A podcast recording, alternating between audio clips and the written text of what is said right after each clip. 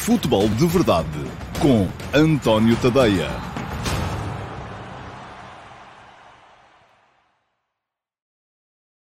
Então, olá a todos, muito bom dia e sejam muito bem-vindos à edição de quinta-feira, dia 26 de agosto de 2021 do Futebol de Verdade. Hoje estamos com dois minutos de atraso, dois minutos, peço desculpa. Um, há uma boa razão.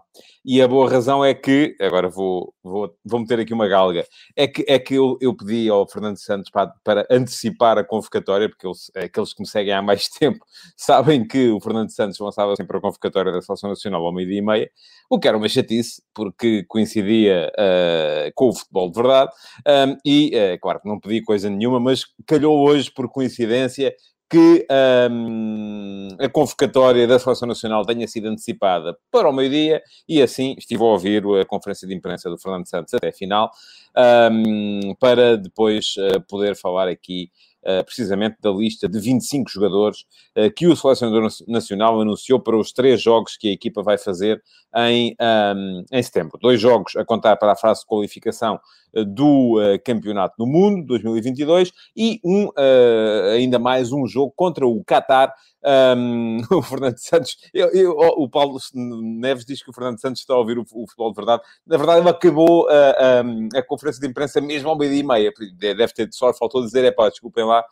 Uh, tenho que abandonar porque tenho que ir ali ouvir o, o, futebol de verdade. Mas não, não está. Seguramente tem mais que fazer. Bom, Uh, mas estava a dizer, dois jogos a contar para o Campeonato do Mundo 2022 e uh, ainda um terceiro, no caso até é o segundo, um, contra o Qatar, porque, e esta parece-me que é uma boa medida, já aconteceu também no, no, no em, em, competições anteriores. Uh, na zona europeia, inclui-se geralmente o país organizador, neste caso o Qatar, nem é uma seleção europeia, mas foi incluído na zona europeia uh, dentro do grupo que tem menos equipas, porque há vários grupos com seis equipas, há um grupo com cinco, o grupo que tem cinco inclui o Qatar e assim todas as equipas vão fazer um jogo particular contra, ou dois jogos, ou em casa e um fora, contra o Qatar, na jornada ou na semana que deveriam ter uma, uma, uma folga e fazer apenas dois jogos em vez de três. é uma maneira de equalizar tudo, a mim parece uma boa medida, e embora vá forçar, e o próprio Fernando Santos ainda há bocado chamou a atenção para isso, vá forçar um, a que não haja o tal período de descanso mais alargado que permitiria à Seleção Nacional jogar, se calhar, com os mesmos jogadores as duas partidas uh, de qualificação, um, vai permitir também, por outro lado, que uh, o selecionador possa introduzir outros elementos, elementos menos experientes, com menos possibilidades ainda para já de serem titulares da equipa e de estarem na, uh, na convocatória final. Ora bem, o que é que eu vos posso dizer sobre esta convocatória 1, 2, 3, 4, 5, 6? Sim. Um, esta convocatória de Fernando Santos. É que foi uma convocatória fofinha. Um, a mim pareceu-me, acho que, acho que tivemos, enfim, é claro que depois toda a gente vai dizer que não, ou todos os responsáveis. Isto agora a malta vai se dividir. É assim, a malta que está aqui mais preocupada se os seus clubes estão representados ou não estão, vai tudo começar a dizer. É isto que diz o Paulo Neves. O que é que mudou do europeu para agora? Para o João Mário ser agora selecionado. Olhe, Paulo, o que eu lhe posso dizer é que o que mudou foi que o Fernando Santos percebeu que já devia tê-lo feito naquela altura. Na minha perspectiva, claro que eu, o Paulo é daquele que está cá todos os dias e sabe bem que eu, antes do europeu, fiz a minha lista de 26 e nessa lista estava o João Mário. Portanto, não esteve, foi injusto. Está agora, é justo. É aquilo que eu tenho para dizer. Portanto, agora só porque ele não esteve na altura, quando era jogador de Sporting, vamos dizer, ah, agora foi para o Benfica, também não pode estar. Não, isto não é, não é sobre os clubes. Portanto, temos. Uh, uh, esta é outra questão também. É a malta que não é do Porto a dizer: ah, mas porquê é que está o Otávio? Ó oh, oh, Bruno, eu vou-lhe responder. Diz-me o Bruno Portilho, não percebe a necessidade e o porquê da convocatória do Otávio. Um, eu vou-lhe dizer: o Otávio é um dos melhores médios a jogar em Portugal. É português. Não foi, e o próprio Fernando Santos fez uma uh, declaração sobre isso. Não pediu, nem pedirá nunca à Federação Portuguesa de Futebol para naturalizar os jogadores. Mas o Otávio naturalizou-se é português, como é o Pep. E é um dos melhores médios do nosso campeonato. Portanto, se foi convocado, acho bem que tenha sido. Uh, embora eu tenha, a este respeito, uma, uma perspectiva ligeiramente diferente. Eu, por exemplo, acho que faz muito sentido uh, que Pep tenha, uh, seja, jogue pela seleção portuguesa, porque Pep veio para Portugal com 18 anos. O Seleção Nacional falou de Mateus Nunes, que veio para Portugal com 12 anos, uh, e acho que faz todo o sentido que jogue pela seleção portuguesa. Tenho, acho que Otávio devia ser selecionável para o Brasil porque cresceu futebolisticamente, embora tenha vindo muito jovem para Portugal também, portanto não me choca. uh, a mim chocaram mais, chocam mais situações, como fazem, por exemplo, os espanhóis, são os erros e vezeiros, mas atenção, aqui há que jogar com as regras. E a verdade é que Otávio é um cidadão português de pleno direito, tem tantos direitos como eu ou como aqueles de vocês que me estão a ver que são portugueses. Portanto, porquê é que não há de ser convocado para a seleção? Mas eu estava a dizer, é claro que agora uh, a malta vai se dividir. E vai, aqueles que gostam de ver isto na perspectiva dos clubes vão questionar o Otávio, vão questionar o, o, o, o João Mário, um, vão questionar o Gonçalo Inácio. Um, pronto. E porque veem isto na perspectiva dos clubes. Aqueles que veem na perspectiva da seleção nacional, eu gosto de ver a questão na perspectiva da seleção nacional, olham para esta lista, como eu olhei, e eu digo-vos assim: é muito melhor do que a lista que Fernando Santos fez no Campeonato da Europa. É melhor, tem, tem, está, é mais completa, tem melhores jogadores, é mais diversificada. Portanto, a mim, à partida, estamos aqui a criticar uma coisa que teve uma evolução. Diz o João Teixeira, eu diria mais, não entendo porque esta convocatória é agora assim, já devia ter sido no Euro. Ora, aí está, João. Então, mas já devia ter sido no Euro, porque é que não entende que seja agora? Não é? Eu estou de acordo consigo. No Europeu, Uh, já devia ter havido aqui algumas, alguns destes jogadores já deviam ter lá estado, não estiveram. Então agora vamos condená-los ao ostracismo para o resto da vida deles, só porque na altura o Fernando Santos tomou aquilo, ou, ou tomou uma decisão que, na minha perspectiva, foi errada. Não, não podemos fazer isso. Agora, porque é que eu digo que esta foi uma convocatória fofinha? E, e atenção, para aqueles que não sabem, eu vou uh, aqui rapidamente enunciar aquelas que foram as, uh, as diferenças uh, entre esta convocatória e a anterior. Portanto, para já, no Europeu, Fernando Santos teve 26 jogadores, agora tem só 25. Portanto, há logo um à partida que cai. Mas isso resolve-se. João Félix não está em condições, portanto, é um que está fora, acabou, não entra, está lesionado ou está a recuperar uh, de, de, lesão e, portanto, está uh, automaticamente afastado. Portanto, uh, em relação aos outros 25, e enfim, também podia dizer isto do Renato Sanches, que também está a recuperar de cirurgia. Uh, em relação aos outros 25, houve seis alterações. A saber, saiu o Rui Silva, guarda-redes, e entrou o uh, Diogo Costa, guarda-redes do Flóculo do Porto, que está a jogar como titular, roubou o lugar a Marchesino. Marchesino, entretanto, também uh, está de baixa, mas já antes de Marchesino ser operado, já Diogo Costa estava a jogar. Portanto, titular de um dos, de um dos grandes clubes em Portugal, entra na seleção. Depois, sai o Nelson Semedo, lateral direito, e entra o Ricardo Pereira, o lateral do Leicester, que agora sim também está a jogar, não estava na altura. Portanto, eu aqui nem acho que tenha sido um erro na altura, porque não, muita gente pedia Ricardo Pereira no Europeu 2020, mas o Ricardo Pereira na altura não estava a jogar assim com tanta regularidade no Leicester. Sai o José Fonte, não só por causa da quebra do Lilo, mas também por questões de idade, não é?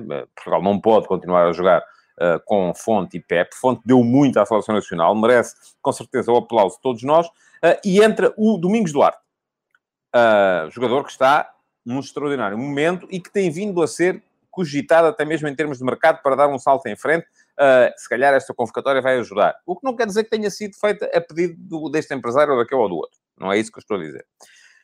Sai o William Carvalho, Uh, que já na altura foi introduzido assim um bocadinho um, por uh, teimosia do selecionador, que gosta muito do jogador, e eu também gosto, mas claramente ele não estava em condições, e entra o Gonçalo Inácio.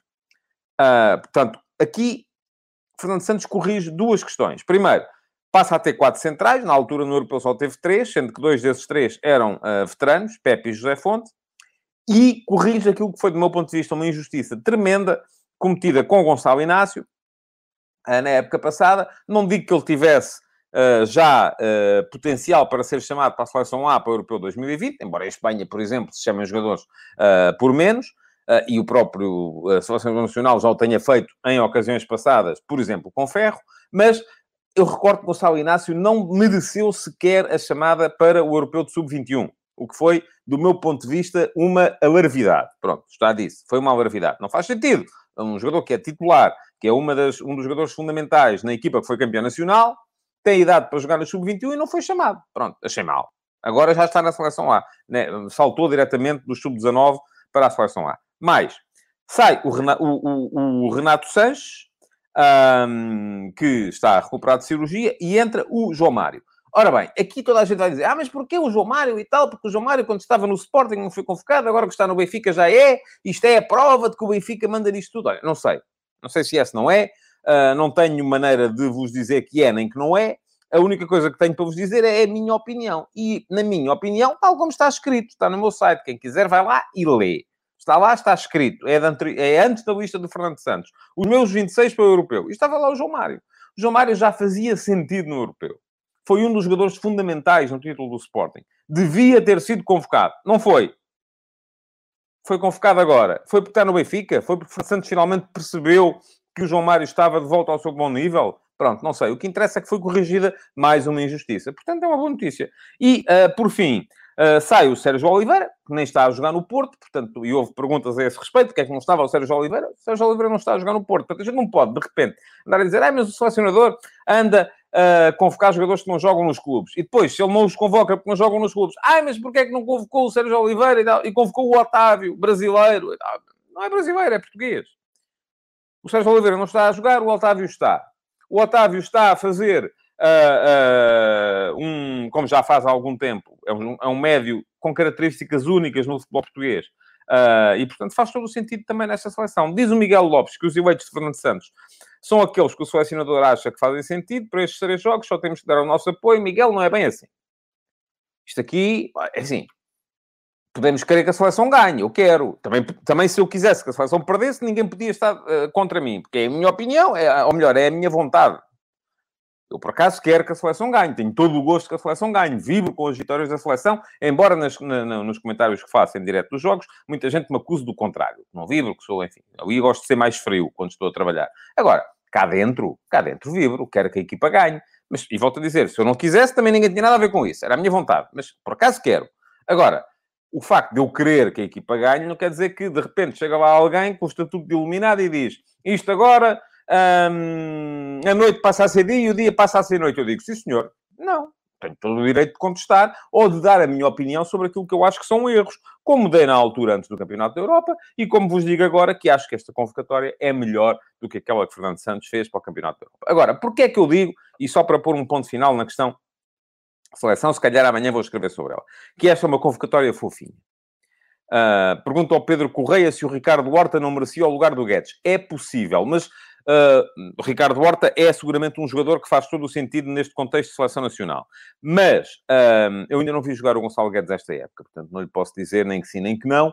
Não sei, não consigo ver os jogos todos que andam por aí e não tendo visto, e o selecionador à partida viu, parte do. porque esse é o, é, é o, trabalho dele, ele só vê jogos, eu tenho mais algumas coisas para fazer, uh, mas uh, parte do princípio que ele terá tomado uma decisão informada, porque eu não tenho maneira de uh, a contrariar. Mas quando eu falava numa convocatória fofinha, e é claro que os responsáveis vão todos dizer que não, que isto é uma parvoíce, isto que eu vou dizer, mas eu acredito nisto que vou dizer é que ser selecionador nacional também é ser um bocadinho, hum, como é que eu lhe hei de chamar, arregimentador de uh, boas vontades. Muitas vezes, e as pessoas não compreendem isto, ou, ou optam por contestar e, e aí dizem que não, que não pode ser assim, mas muitas vezes assistimos, por exemplo, a seleção vai jogar no estádio de um determinado clube e há um jogador desse clube que é convocado. Que é para quê? Para arregimentar boas vontades. Essa questão começou a ser um bocado ultrapassada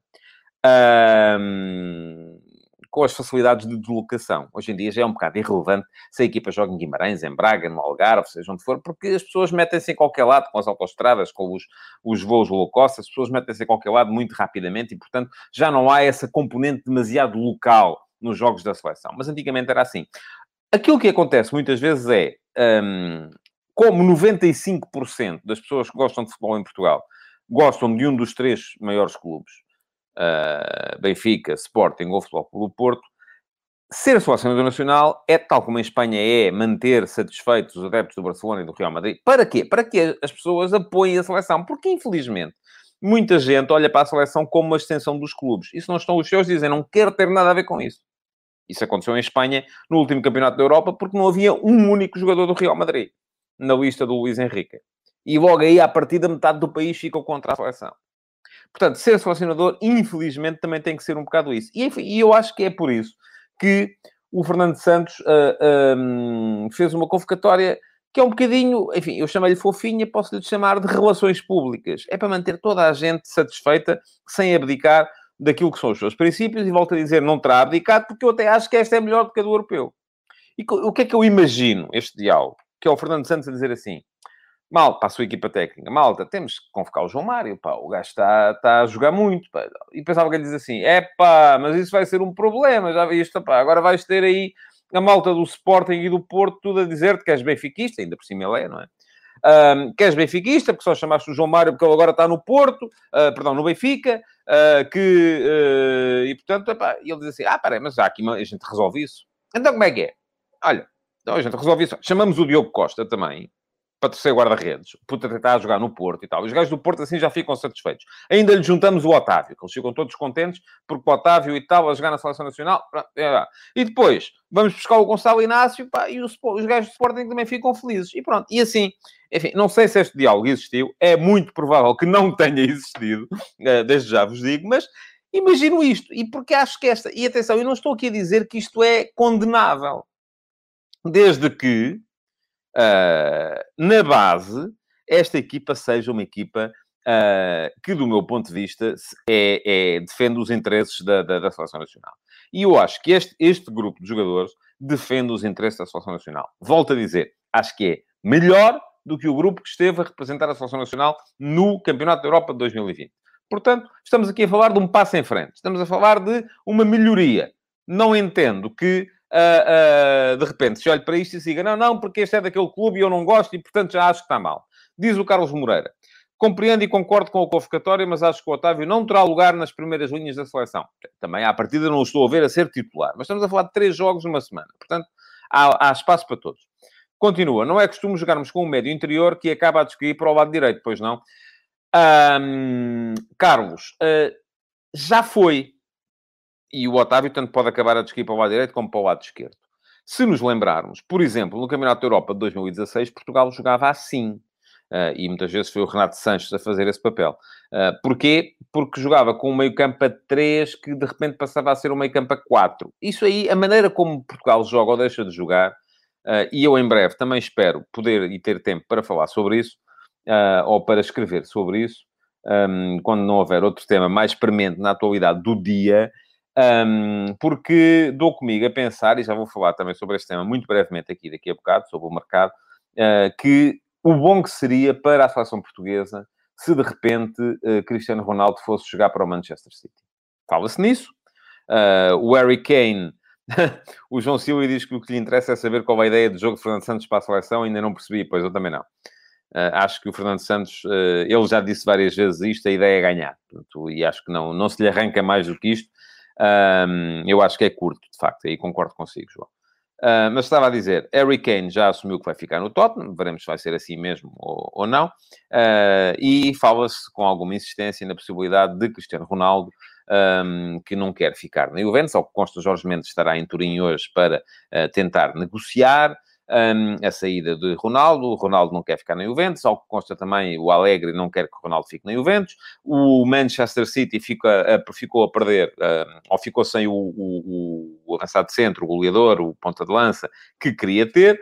Um, e uh, Ronaldo aparentemente poderia ser uma solução win-win em que toda a gente sairia a ganhar. Ora, eu acho que seria extraordinário. Porquê?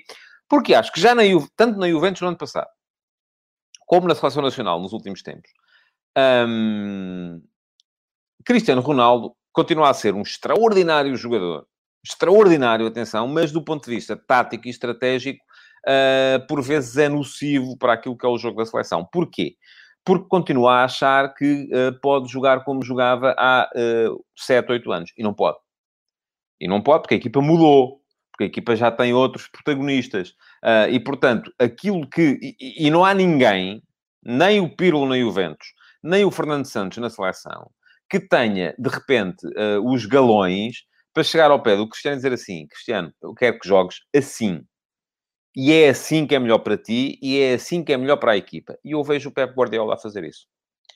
Vejo o Pep Guardiola, não só porque reconheço um um conhecimento e uma capacidade criativa como treinador que não reconheço a maior parte dos treinadores, uh, como também por ser alguém que tem atrás dele um passado e um, e um, e um, uh, e um estatuto que não reconheço também aí a quase nenhum, só reconhecerei a três ou quatro treinadores no mundo.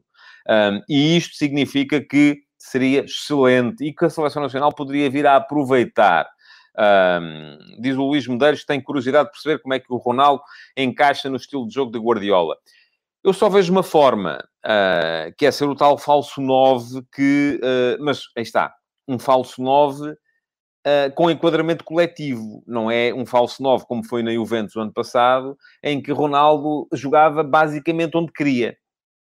E vimos isso, por exemplo, não é que eu tenha visto dezenas de jogos da Juventus no ano passado, mas vimos isso, por exemplo, nos jogos com o Flóculo Porto, em que a Juventus ficou seriamente prejudicada do ponto de vista tático e estratégico pela total liberdade que deu a Cristiano Ronaldo. Um, vimos isso também em alguns jogos da Seleção Nacional. Porquê? Porque uh, Ronaldo, ora, enfim, eu até admito, e, e, e, durante muito tempo falei nisso, que o grande desafio, e Fernando Santos desistiu antes mesmo de o encarar, uh, para esta seleção era conseguir enquadrar Cristiano e André Silva uh, no 11. Fernando Santos nunca tentou sequer fazer isso. Uh, estávamos a falar da dupla de avançados que tinha feito somados mais golos na Europa do futebol no ano passado, entre todas aquelas que poderiam ser alinhadas por qualquer seleção na fase final do Campeonato da Europa. Um, mas aquilo que vimos muitas vezes, e é, é, foi, enfim, o Cristiano Ronaldo com o Diogo Jota, vão acertando as movimentações e o Bernardo Silva, mas uh, é preciso trabalhar muito mais e uh, não me pareceu que tivesse de todo uh, afinado. Bom, mas a isso voltarei em ocasiões futuras, tal como a esta lista para a Seleção Nacional, voltarei com certeza em ocasiões futuras. Para já, aquilo que tinha a dizer está dito e já nos levou uh, quase dois terços do programa. Hoje há sorteio da fase de grupos da Liga dos Campeões e deixa-me olhar aqui para os potes para vos dizer o que é que eu acho que seria melhor e pior para as equipas portuguesas. Para já, o que é que vocês precisam de saber? Precisam de saber que uh, o Sporting está colocado no pote 1, já o expliquei aqui tanto ontem como anteontem, uh, e está colocado no pote 1 porque um, no pote 1 ficam o vencedor da Liga dos Campeões da época anterior, o vencedor da Liga Europa da época anterior e os campeões dos seis primeiros países de, do ranking da UEFA uh, no início da temporada. Portanto, lá estão além do Chelsea, que ganhou a Liga dos Campeões, do Villarreal, que ganhou a Liga Europa, estão os campeões de Espanha, Atlético Madrid, Inglaterra, Manchester City, Alemanha, Bayern, Itália, Inter de Milão e França, Lille. Uh, ao Sporting não pode calhar nenhuma destas equipas, o que, em alguns casos, é uma maravilha. Depois, um, o uh, Porto e o Benfica estão no pote 3 e o Porto ficou por um lugar apenas no pote 3. Bastava que uh, das equipas que estão no pote 2, uma delas não se tivesse qualificado uh, para a Liga dos Campeões e o Porto ascenderia ao pote 2, que era ideal. Poderia dar um sorteio ideal. Porquê? Porque o pote 2 estamos a falar de um ano em que houve várias surpresas nos campeonatos nacionais e o pote 2 tem a maior parte das grandes equipas, aquelas que têm o melhor ranking, a saber, e estas podem calhar tanto a Sporting como a Porto e Benfica, uh, a saber, Real Madrid, Barcelona, Juventus, Man United, Manchester United, Paris Saint-Germain, Liverpool, Sevilha e Borussia Dortmund. Ora, depois, com o Porto e o Benfica no pote 3, estão o Ajax, o Shakhtar Donetsk, o Rasenball Leipzig, o uh, Red Bull Salzburgo, mais uma vez temos duas equipas Red Bull na Liga dos Campeões, não vão ficar no mesmo grupo, isso já é sabido, porque estão ambas no pote 3, mas até poderia calhar, se não fosse isso. Benfica, Atalanta e Zenit. E por fim, no pote 4, que é o pote das equipas mais fracas, há ainda assim, uh, e eu estou a olhar para isto, há ainda assim duas equipas que não convém mesmo nada apanhar, que são o Milan e o Wolfsburg. Mas estão no pote 4 o Besiktas, o Dinamo de Kiev, o Sheriff Tiraspol da Moldávia, grande surpresa desta qualificação, porque afastou primeiro o Estrela Vermelha da Sérvia e depois o uh, Dinamo Zagreb da Croácia. Todos querem o Tiraspol, diz o Manuel Salvador. Depende da perspectiva. Eu entendo. Se é para ganhar, sim. Se é para perder com honra, não. porque se a ideia é chegar lá e perder com os grandes, então aí é melhor não vir o Tiraspol, porque é assim, eh, perder com o Milan pode acontecer. Perder com o Tiraspol é caso para escândalo. Uh, portanto, uh, depende da perspectiva com que se entra. E eu quero acreditar que as equipas portuguesas vão entrar para querer ganhar jogos. Mas estava a dizer, portanto, Sheriff Tiraspol da Moldávia, Clube Bruges da Bélgica, Young Boys da Suíça, Milan de Itália, Malmö da Suécia e uh, VfL Wolfsburg da Alemanha. Ora bem, diz o Gabriel Viana, a grande dúvida neste momento é a forma como o Sporting se vai bater a um nível mais elevado, enquanto luta pelo campeonato. O, o FC, que querá dizer o Foco do Porto, tem ADN europeu e o Benfica mais consolidado em termos coletivos. Eu, por acaso, não acho nada que o Benfica esteja mais consolidado em termos coletivos do que o Sporting, mas uh, é a minha opinião também. Aliás, por isso perdeu o campeonato ano passado. Uh, está a começar agora o Benfica a aparecer consolidado em termos coletivos, mas o Sporting não deixou de o estar, uh, porque já o estava na época passada. Mas sim, essa é, é uma dúvida como outra qualquer. Eu acho que. Vamos ver, não é? Agora, a, única coisa que podemos para já é encarar o sorteio e perceber o que é que é melhor. Portanto, vamos imaginar, começando pelo Sporting, que está no pote 1 e não lhe podem calhar os outros cabeças de série, o que é que seria um sorteio agradável. Um sorteio agradável era um sorteio que, no pote 2, uh, enfim, não há muito por onde escolher, mas ainda assim eu olho para o pote 2 e acho que Sevilha e Borussia Dortmund são os menos fortes. Os outros são absolutamente temíveis uh, Real Madrid, Barcelona, Juventus, Man United, Paris Saint-Germain, Liverpool, de preferência não. Portanto, estamos a falar em apanhar com Sevilha ou Borussia Dortmund no pote 2. Qualquer um dos outros, enfim, ainda assim piores, os, o Real Madrid, o Barcelona, uh, o Paris Saint-Germain uh, e o Liverpool, são os menos abordáveis. Acho que ainda assim Juventus, Man United uh, estão um patamar abaixo.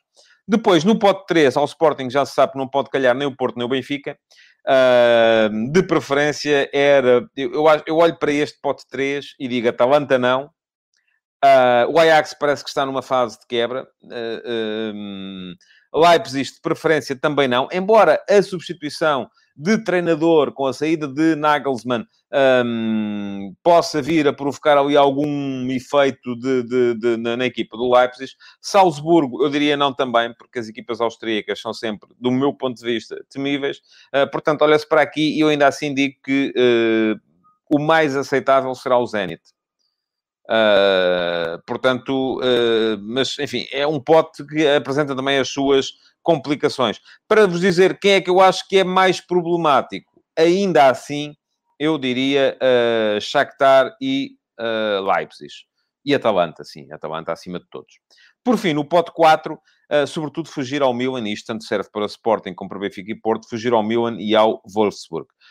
Um, se puder ser o Sheriff Tiraspol, excelente.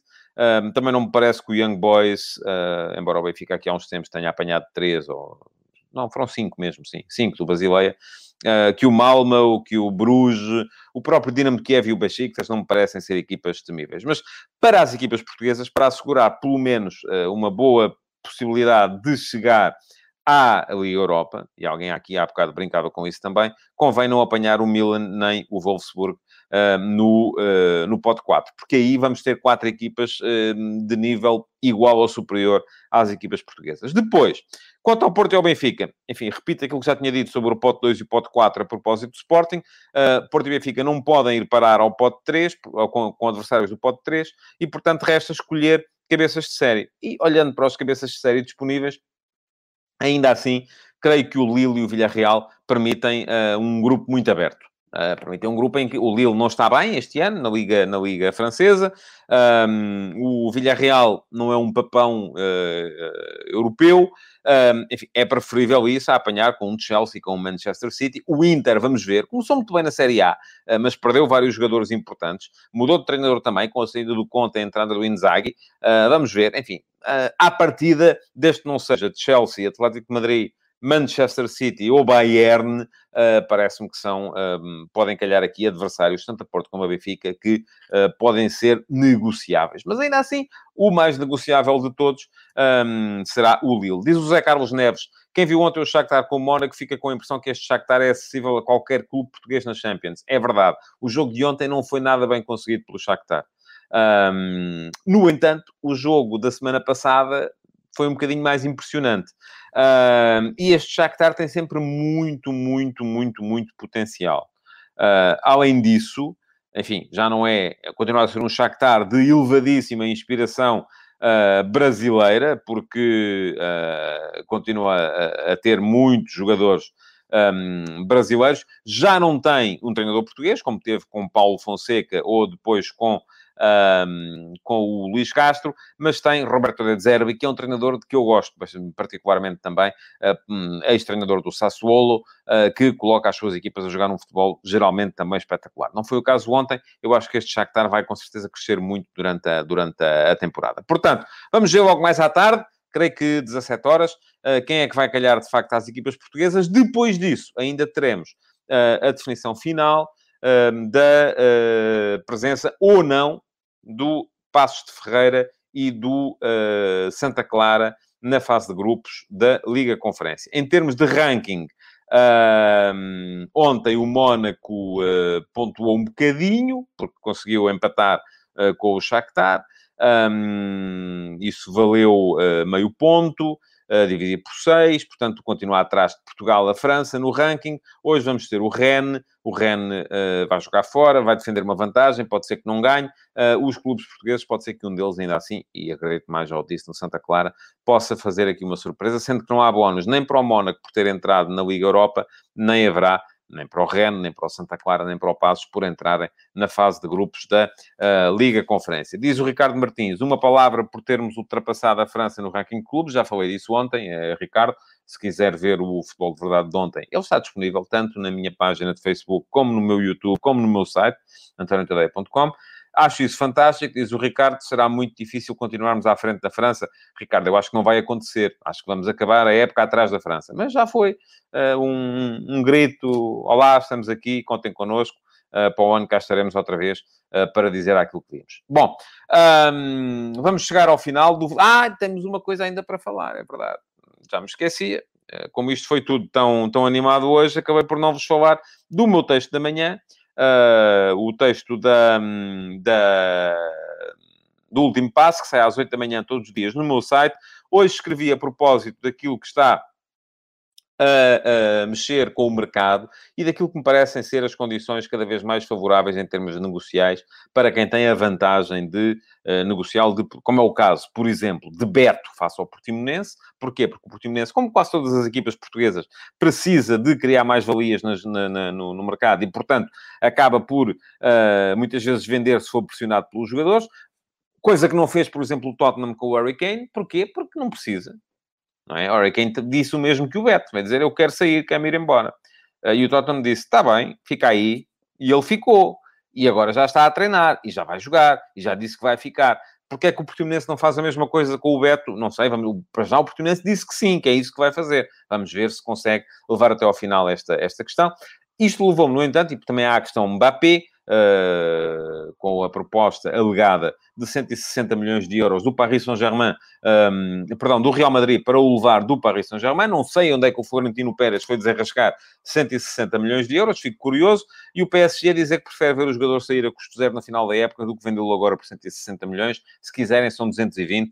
Eh, que foi aquilo que eles pagaram. Um, e eu creio que isto acabará por ser tudo também uma, uma, uma espécie de uma manobra de relações públicas. É o, o Real Madrid a dizer que, que quer, mas que o Paris Saint-Germain é que não deixa, o Paris Saint-Germain a dizer que, apesar de tudo, resiste, e o jogador, enfim, é toda a gente a querer empurrar a batata quente para o, para o outro lado. A este propósito, fiz uma reflexão acerca das regras de mercado um, e da evolução das regras de mercado ao longo dos anos. Um, quem quiser dar um saltinho ao antoniotadeia.com pode fazê-lo para ler.